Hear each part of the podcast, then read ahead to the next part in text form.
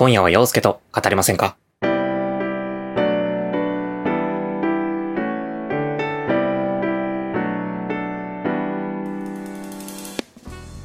こんばんは、陽介です。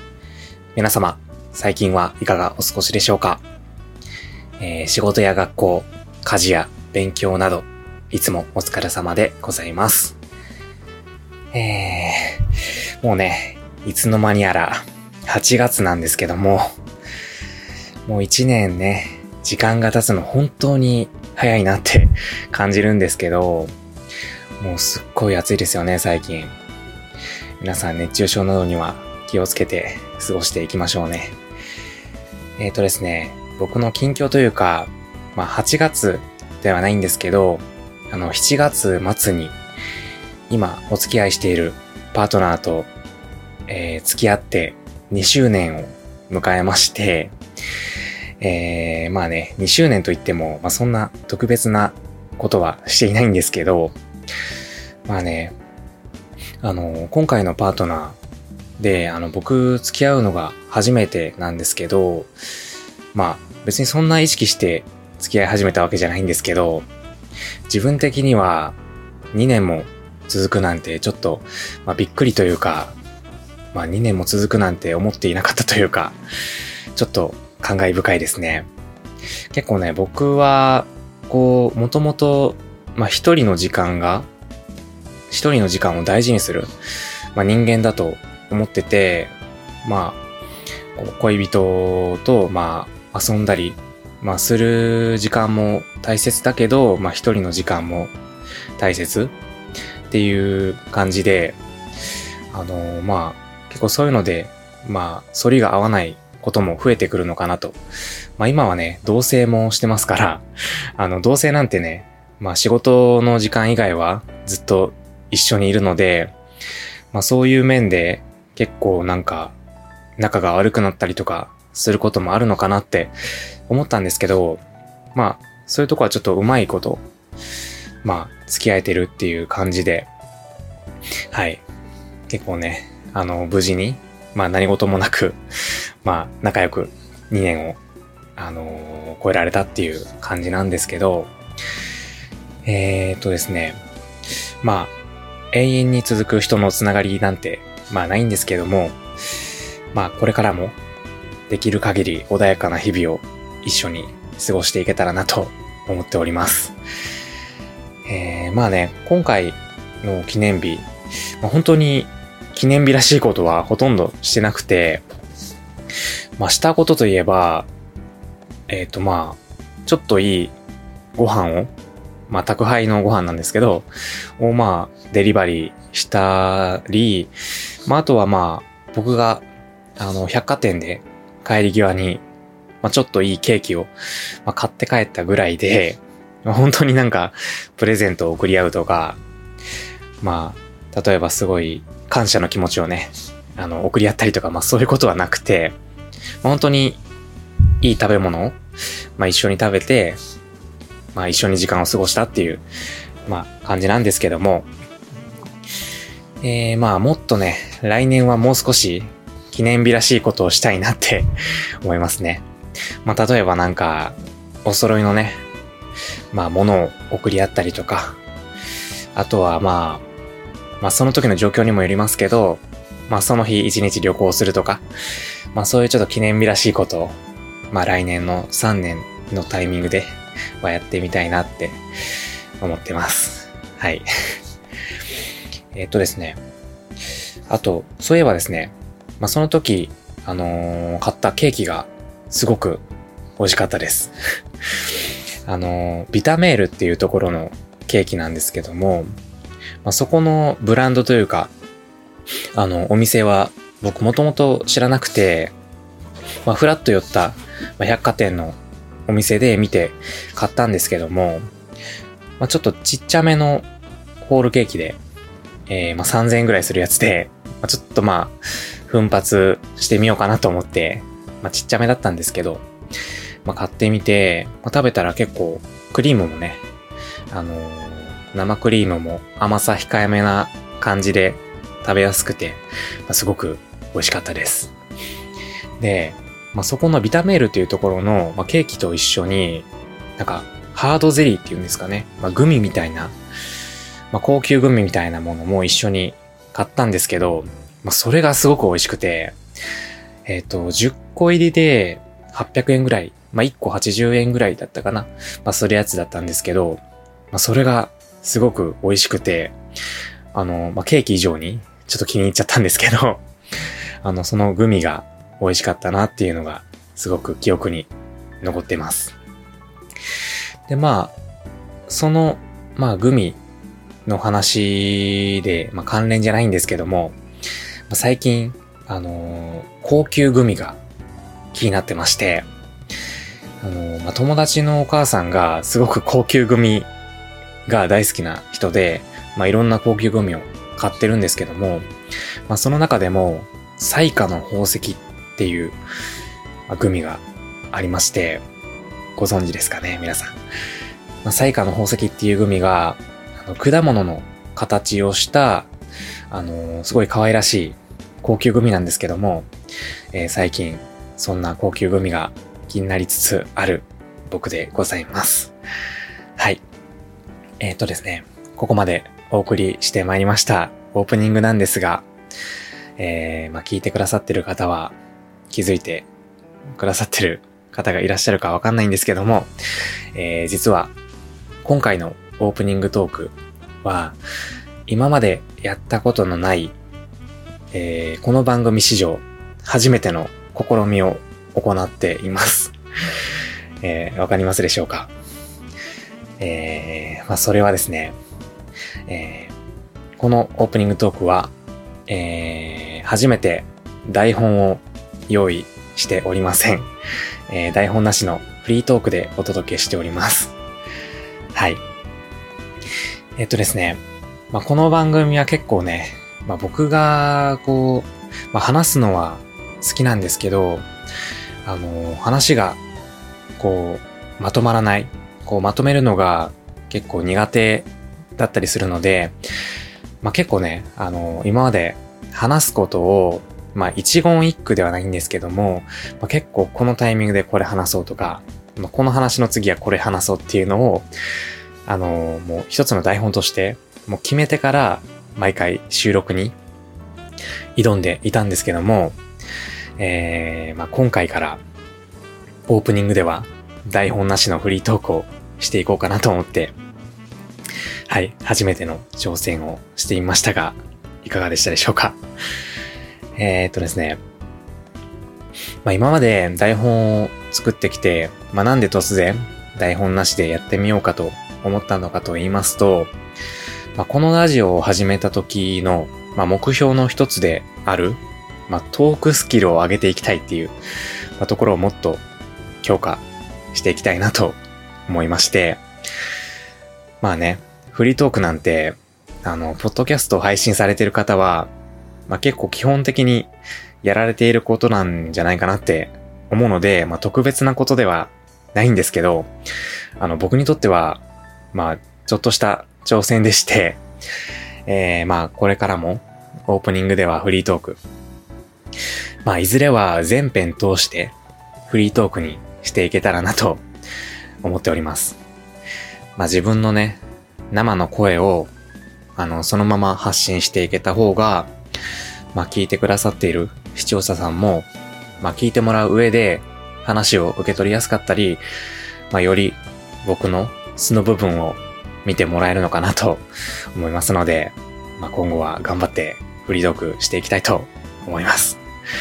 はい。えー、すいません。えー、まあ、すごくまとまりのない話をえー、してしまったかと思いますが、はい。まあ、こんな感じで、まあ、今後は頑張っていけたらなと思っております。はい。えー、そんな僕が今回もお送りしてまいります。どうぞ最後までお付き合いいただけると嬉しいです。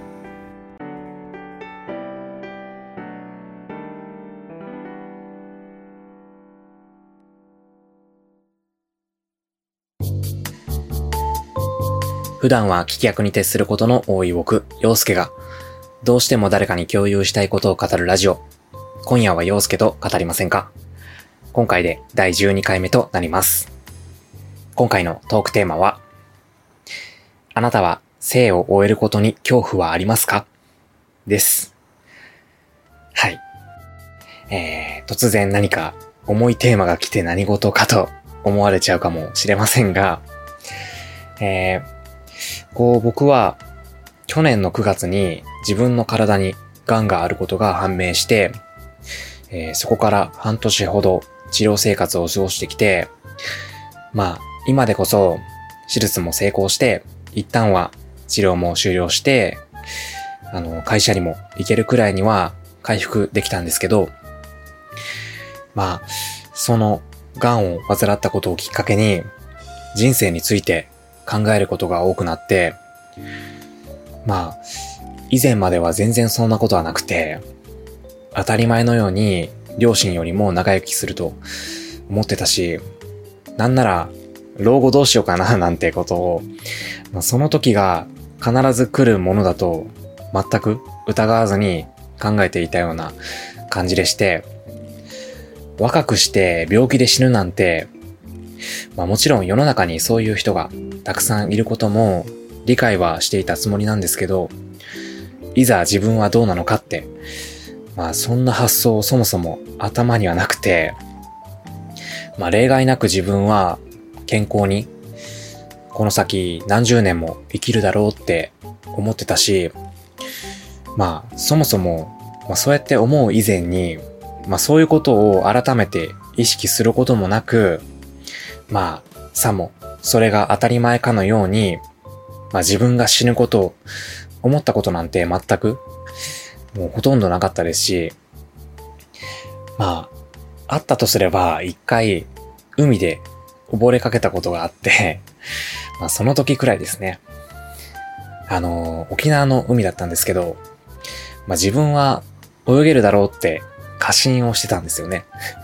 あの、まあ浮き輪も持たずに結構深いところまで行って、まあ泳いでたんですけど、あの途中で力がなくなってきて、あ、これはやばいと思って、あの顔だけ浮かせて、足だけで泳いで引き返したんですけど、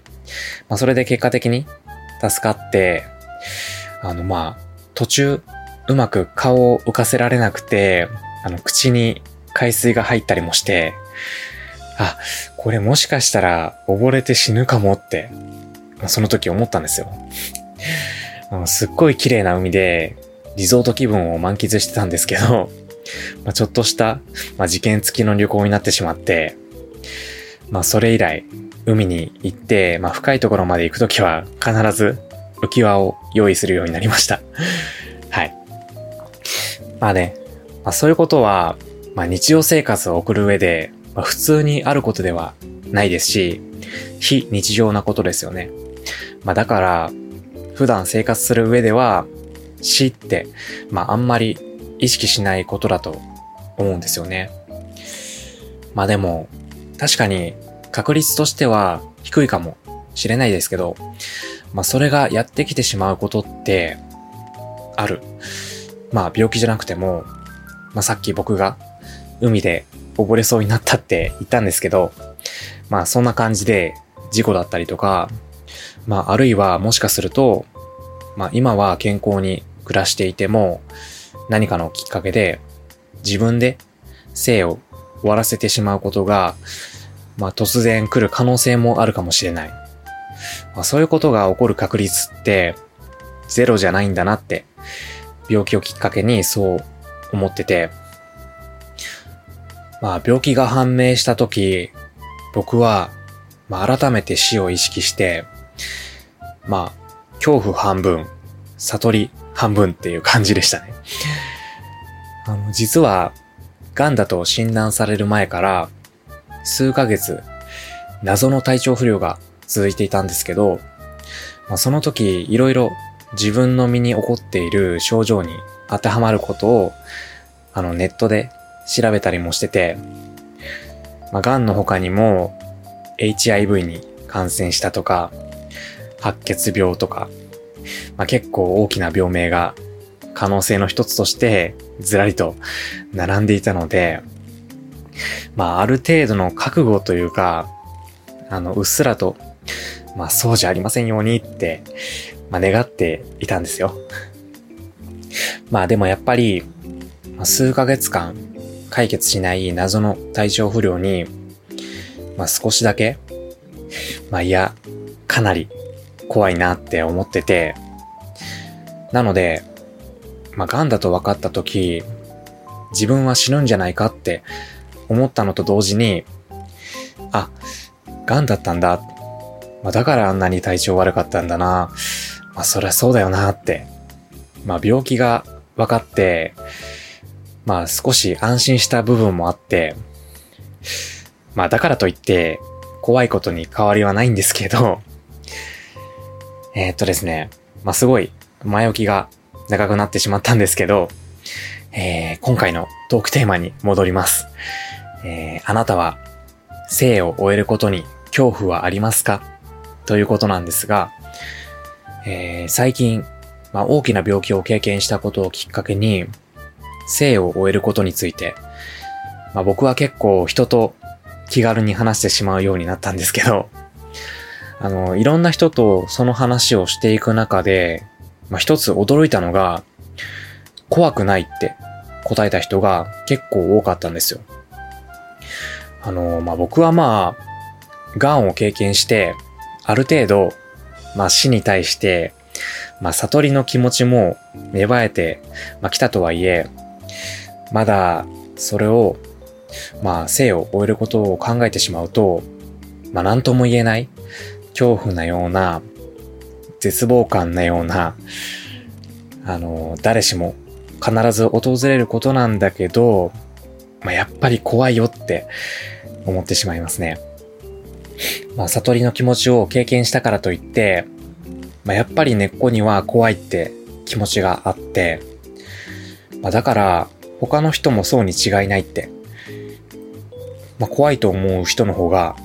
多いだろうなって思ってたんですよ。まあ、でも割と僕の周りでは半々くらいで意見が分かれてて、まあ、怖くないって言う人になんでって聞くと、まあそういう人って結構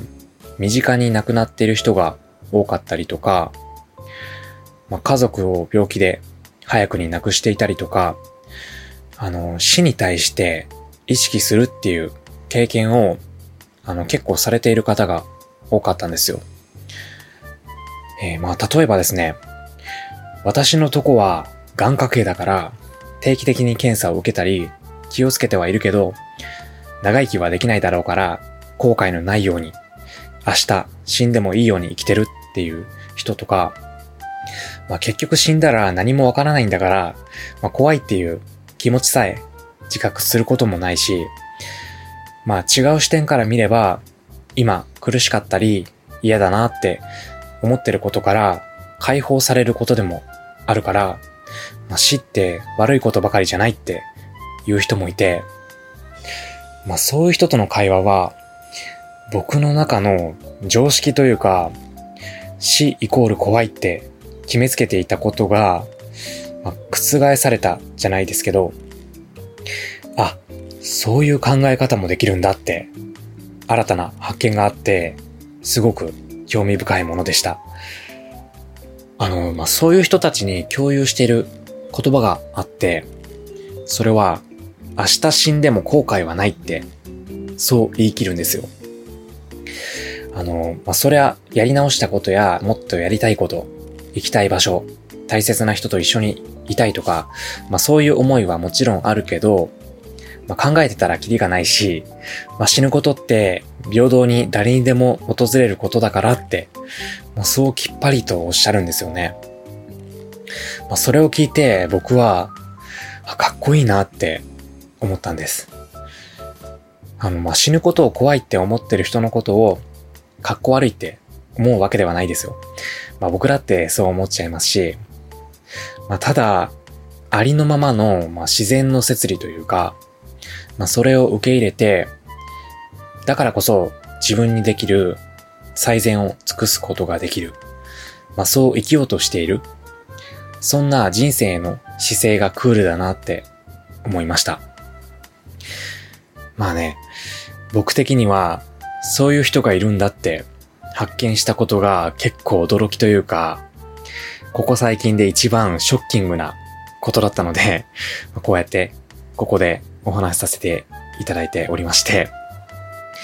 えー、聞いてくださってる皆さんはどう思いますか？生を終えること、死ぬことってどう思いますか？怖いですか？それとも何とも思わないですか？まあね、こんなの聞いてどうするんだって突っ込まれるかもしれませんが、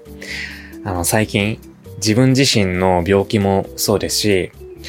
例えばコロナウイルスの感染が流行していますよね。まあ、それで突然病状が悪化して命を落とされる方も増えてきている中、まあ、改めてこう死について生きていることについて考えさせられる日々で、まあ、自問自答する中で他の人ってどう思ってるんだろうなって結構気になったので、まあ、皆さんの人生をまあ終えることに対する感想というか、まあ感想っておかしいか、あの、スタンスってやつでしょうか。を、まあ教えてもらえると嬉しいです。はい。えー、最後に、人生、死ぬこと、寿命。まあそんな話をしていると必ず出てくる話なんじゃないかなって思うんですけど、不老不死の薬が出たら飲みますかっていう質問についてなんですけど、えー、まあ、この話をして、このテーマを締めくくろうかと思います。えー、まあ僕はですね、多分以前だったら即決で飲むって答えていたと思うんですけど、まあ今だったら、うーん、どうかなって考えるかもしれません。まあ、正直ね、今はそこまで不自由なく、まあ仕事や食事にありつけていて、家族や恋人、友達に恵まれてはいますけど、まあ自分の体が健康でも、まあ日本や、まあ、ましてや世界中、宇宙だったりが、まあ今この平和、平穏な状態を保っているかもわかりませんし、まあ自分が生きていること自体が辛くなってしまって、まあ死にたいって思ってしまうことも、まああるかもしれないですから、まあ今の僕だったら、不老不死の薬は、まあその時の状況によるだろうから、まあ一旦は考えるかなと思いますね。はい。そんなこんなでえー、くだらない話で締めくくりになってしまいましたが、えー、ぜひいろんな人の意見が気になりますので、あのね、もしかしたら今まで一番コメントが気になるテーマかもしれませんので、えー、もしよろしければコメントいただけたら嬉しいです。はい、えー、それでは以上。今回のトークテーマ、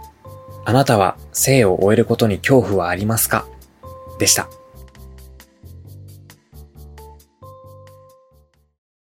お便りの時間です。はい、このコーナーはご視聴いただいている皆さんからいただいた、洋介に触れてほしい話題や質問など、えー、様々なお便りにお答えしていく時間、そんなコーナーとなっております。はい、えー、それでは今回いただいたお便りをご紹介します。えー、高橋さんからいただきました。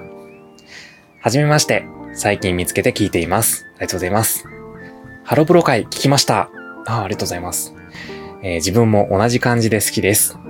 辻かご、小川、今野と同級生です。えー、自分は乙女組派でした。で、旧期加入からまたハマって現在に至ります。よかったら語りたいですね。これからも配信楽しみにしております。とのことでした。ありがとうございます。はい。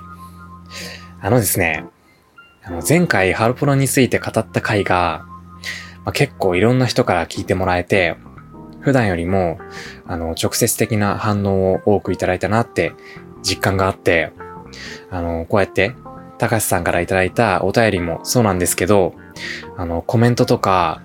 あの、ツイッターとかで、あの、僕もハロプロ好きですって方から声をかけていただくことが多くて、あの、こんなにたくさんの人とハロプロに対するお話をすることが今までほとんどなかったので、あの、すごく嬉しかったです。ありがとうございます。はい。えー、高橋さんは、辻かご、今の小川世代ということで、まあ、ということは多分、まあ、今、まあ、34歳くらいの年代ですかね。あの、辻かごといえば、僕、辻かごが、あの、ひなフェスで、あの、十何年ぶりかにステージで共演した時、あの、幸運にも、そのライブ会場におりまして、あの、もうその日その時の公演、その公演、あの、一点投入で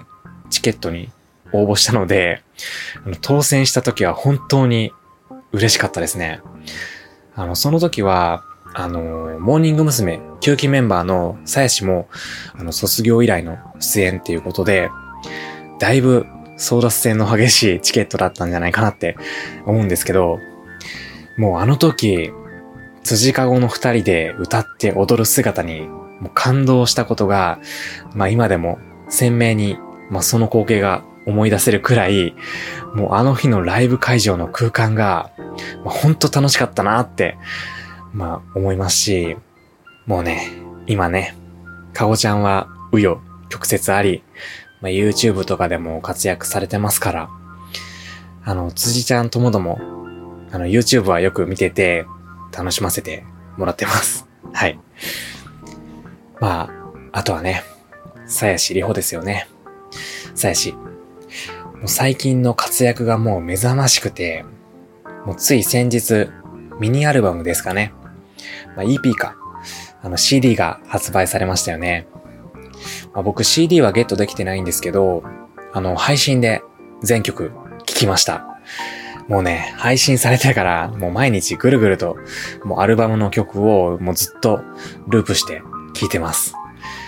ああ、もうさやしの歌をこうやって聴ける日が来るなんてって、もう噛み締めながら聴いております。もうね、さやしの力強い歌声を活かしたかっこいい曲。まあ、こう、絶対これバキバキに踊り散らかすんだろうなっていう、あの、ダンサブルなナンバーや、まあ、今時サウンドなおしゃれな曲とか、まあ、パーッと光が差すような明るい曲とか、まあ、曲のジャンルも幅広くて、まあ、歌声も力強さというか、まあ、説得力っていうんでしょうかね。まあ、さらにパワーアップしてる感じがしましたね、すごく。まあ、すごく聞き応えのある最高の EP でした。あまあ、欲を言えば、まあ、さやしといえば僕的には、あの、バラードのイメージが、まあ、僕は強いので、バラード曲も聴いてみたかったなって、まあ思うくらいなんですけど、まあもう、早くライブ映像が見たいって思いましたね。まあ、いつかライブ会場にも足を運んでみたいですね。あの、ちなみに、今回の EP で僕が個人的に好きな曲は、レイザーです。あのね、高いキーをかっこよく歌い上げるさやしの歌声が最高です。はい。えー、俳優に音楽活動に、これからのさやしには大注目ですね。はい。えー、ちょっと、お便りの話からそれてしまったんですけど、はい、お便りに戻りまして、えー、たかしさんは、9期の加入からモーニング娘。ファンに戻ってきたっていうことで、あの、結構そういう方多いですよね。あの、まあ、僕は決定的だったのが11期の小田ちゃんの加入の時なんですけど、あの結構ネットとかで見てると、9期、10期の加入タイミングでファンになった人って多いなってイメージが強いですね。まあ、あとは1-4のあたりですかね。まあ、あの辺はもう僕はリアルタイムで応援してたんですけど、もういろんなメディアにバンバン出てて、もう勢いすごかったですもんね。まあ、テレビとか CM とか、まあ、ライブイベントもそうですし、あ、これからモーニング娘。の時代がもう一回来るぞって、あの、本気で思わせてくれた時期だったんで、あの、すごく応援してて楽しかったなって、懐かしく思いますね。まあね、今も今で楽しいんですけど、やっぱりテレビでもっとモーニング娘。見たいなって思うし、まあ大きなイベントとかもそうだし、もっと大きな会場でライブを見てみたいなってすごく思いますね。あの、ちょっと話は変わるんですけど、あの、僕、まあ、実はいわゆる大箱でライブを見たことがなくて、あの、ツアーで行ったことあるのも、あの、大阪の会場だけで、の、オリックス劇場と NHK 大阪ホールと、まあ、あとは岸和田の、あの、並木りホールでしたっけ？あの、岸和田にあるホールで見たことがあります。あれね、まあ、なんで岸和田でライブやったんだろうって今でも疑問なんですけど。ま、行ったことあるのってそれくらいで、あの、まあ、卒コンとかでやるような大きなライブ会場での、まあ、ライブを、あの、ハロプロでは経験したことがなくて、あの、まあ、そういう会場でやる公演のライブビューイングだったら参加したことあるんですけど、まあね、武道館とか、横割りとか、まあ、できれば、あの、関西の大阪城ホールとか、まあ、そういう大きな会場で、いつかライブに参加してみたいなっていうことが、一つの夢だったりもします。はい。えー、まあ、まずはね、安心して声を出したり、声援を送りながら、楽しめるライブの環境が戻ってくることが先なんですけど、はい。まあ、とりあえず、それぞれのグループ、単独のツアーが早く再開してくれることを祈ってますね。はい。なんかお便りなのに、まあ、自分の話ばっかりに なってしまいましたね。すいません。はい。えー、高橋さん、お便りをいただきまして、ありがとうございました。えー、またぜひ、ハロポロについて語りましょう。はい。えー、以上、お便りの時間です。でした。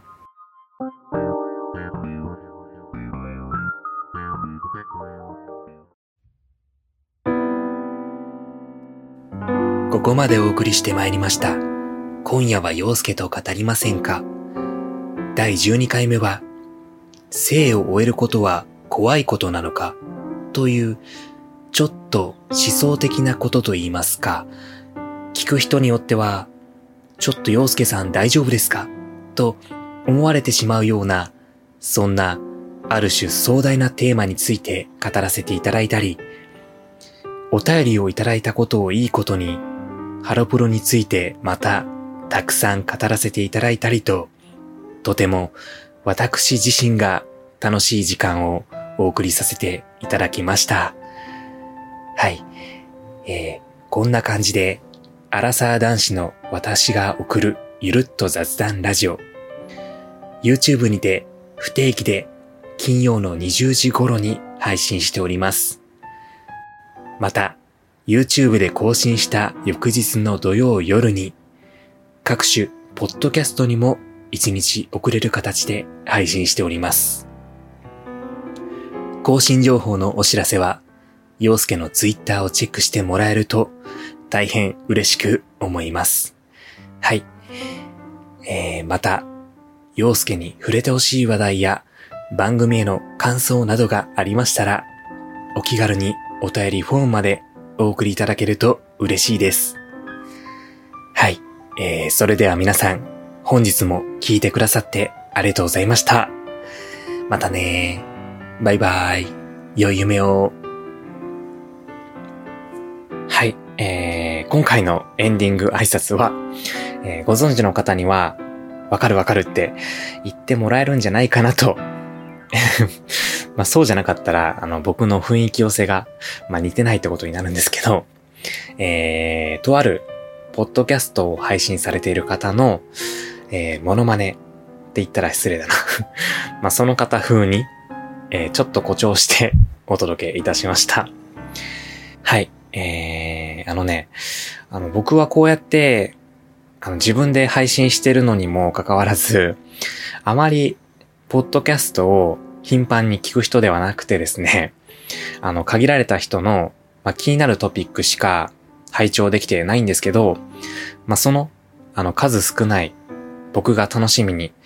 ポッドキャストを聞いてる方がいらっしゃって、まあ、あのー、まあ、結構独特な語り口だったり、あの、自分のルーツとか、まあ、趣味とか、まあ、そういう深いところまで、まあ、大好きなことをとことん全力で語り尽くす。まあそのユーモア溢れるトークが、まあ、個人的に大好きで、あの、ちょっと、まあ、僕の目指すところでもあるんですけど、あの、普段、ポッドキャストを聞かないけど、まあ、洋介さんのやつだけ聞いてますとか、あの、洋介さんきっかけで、他のポッドキャストも聞くようになりましたって、あの、言ってもらうことがすごく嬉しいので、まあ僕もね、あの、僕自身にとって、まあその、まあ今回オマージュさせていただいた、あの、ポッドキャスターの方が、まあそうであるように、まあ僕も誰かの唯一の人であれるように、あの、僕にしかない、まあ何かを追求していけたらなと思って、まあちょっと普段とは違うようなテーマを、まあ今回選んでみたりとか、まああの、今回、あの、オープニングで、あの、フリートークをしてみたりとか、まあしてみたんですけど、はい、えー、まあ、番組としての特色とか、まあ、クオリティとかを、まあ、そういうところも突き詰めつつ、まあ、僕は僕らしく、今後もゆるくやっていけたらなと思っております。はい、今後ともどうぞよろしくお願いいたします。えっ、ー、とですね、まあ、そんなね、僕が大好きな、ポッドキャスターさん、まあ、今回ね、あのー、まあ、ちょっと失礼なモノマネというか、あのー、ちょっとね、誇張したオマージュをしてしまったので、まあ、ここでお名前を言うことはできないんですけど、まあ、そんな僕が好きな、ポッドキャスターさんの、まあ、お名前とか番組名を知りたい方は、まあ、よかったら、えー、まあ、DM いただけたらなと 思います。よろしくお願いします。はい。えー、まあ、それでは、今回は、この辺でお別れとさせていただきます。えー、最後までお付き合いいただきまして、ありがとうございました。えー、皆さん、とても暑い日が続きますので、熱中症には気をつけて、えー、水分は定期的に補給して過ごしてくださいね。えっとですね、僕はこの夏、とことん引きこもり尽くします。はい。えー、それでは以上、洋介がお届けいたしました。また次の回でお会いしましょう。さよなら。